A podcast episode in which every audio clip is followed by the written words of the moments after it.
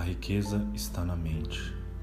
A riqueza, em última análise, nada mais é do que uma convicção subconsciente de parte do indivíduo.